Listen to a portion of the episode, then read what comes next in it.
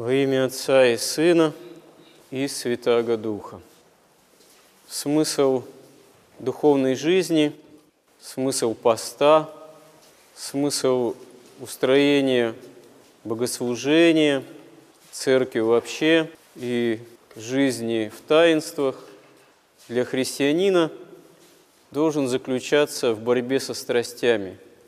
Это одна из основных, собственно, задач – земной жизни, потому что страсти – это такие греховные навыки, которые, как говорят святые отцы, если человек им следует, становятся своего рода второй природой в человеке, то есть укореняются в человеке, и человеческое существо, человеческая природа, личность человека срастается с этими греховными навыками. И это входит в противоречие с возможностью спасения, потому что Бог свят, и Он чужд греха, чужд страстей. Страсти, они образуются от такой наследуемой каждым человеком, еще начиная с Адама и Евы, с их грехопадения – греховной поврежденности человеческой природы, от склонности к тем или иным греховным, страстным навыкам, от склонности к греху. И очень многое, конечно, зависит от того, насколько человек той или иной страсти дает развиваться. Причем, можно сказать, что в основе таких проявлений именно вот сильных страстей лежат, в общем-то, естественные, природные, Богом данные силы, которые человек именно вот по причине греховной поврежденности не может должным образом употребить, использовать. Как говорит преподобный Максим Исповедник, не пища есть зло, а чревоугодие, не деторождение, а блуд – не деньги есть зло, а сребролюбие. И даже говорит не слава зло, а тщеславие. То есть э, Бог не запрещает проявление естественной жизнедеятельности человека и то, что с ними связано. То есть не грех сами по себе деньги те же, это средства. Но безудержное стремление к стяжанию, сребролюбие, это уже есть грех – и это уже есть страсть, которая, как любая в страсть, если человеком завладевает, то человек начинает этому служить. А служение чему-либо подобному, а не Богу, есть фактически идолопоклонство. Потому что все то, что требует себе именно такого всепоглощающего, полного следования, такой отдачи вне Бога, это фактически идол. Поэтому страсти, когда им человек следует, они подобны именно идолопоклонству, потому что отрывают человека от Бога. И человек все силы души тратит саму свою земную жизнь на следование тем или иным страстям, тем или иным греховным навыкам. И проще, конечно, человеку бороться со страстями нам – когда они еще не развились. Как тоже говорит один из святых отцов, легче вырвать, так сказать, искоренить былинку небольшую, а попробуй-ка вырви из земли целое ветвистое дерево. То есть это надо тогда гораздо больше приложить труда. К сожалению, очень многие из нас пришли к вере и как-то всерьез начали стремиться к духовной жизни уже в сознательном возрасте, или же все равно дали развиться каким-то страстным греховным навыкам. Поэтому и труд, такая борьба со страстями, она действительно требуется от нас вполне серьезная. Да и вообще мы видим, что вот настоящий опыт духовной жизни, даже вот святоотеческий, он исполнен самых серьезных трудов самой такой серьезной борьбы с грехами. Даже великие святые, которые как говорится, с малых ногтей были воспитаны в вере, как, например, преподобный Сергий или преподобный Серафим Саровский, все равно были вынуждены предпринимать очень серьезные подвиги, тысяча дней моления на камне, как мы знаем из жития преподобного Серафима. Это же тоже все, как говорится, не просто так. Не подвиг ради самого подвига, не ради того, чтобы потом вот в житие написали такой характерный эпизод.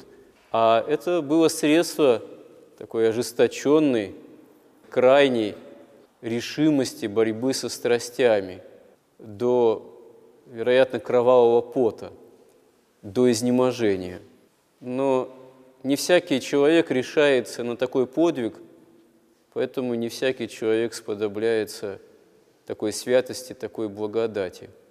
Однако для нас важнее не какие-то вот такие крайние подвиги, а вообще само некое такое постоянство в борьбе с грехом, в борьбе со страстями и удаление, отсечение каких-то явных, грубых греховных проявлений.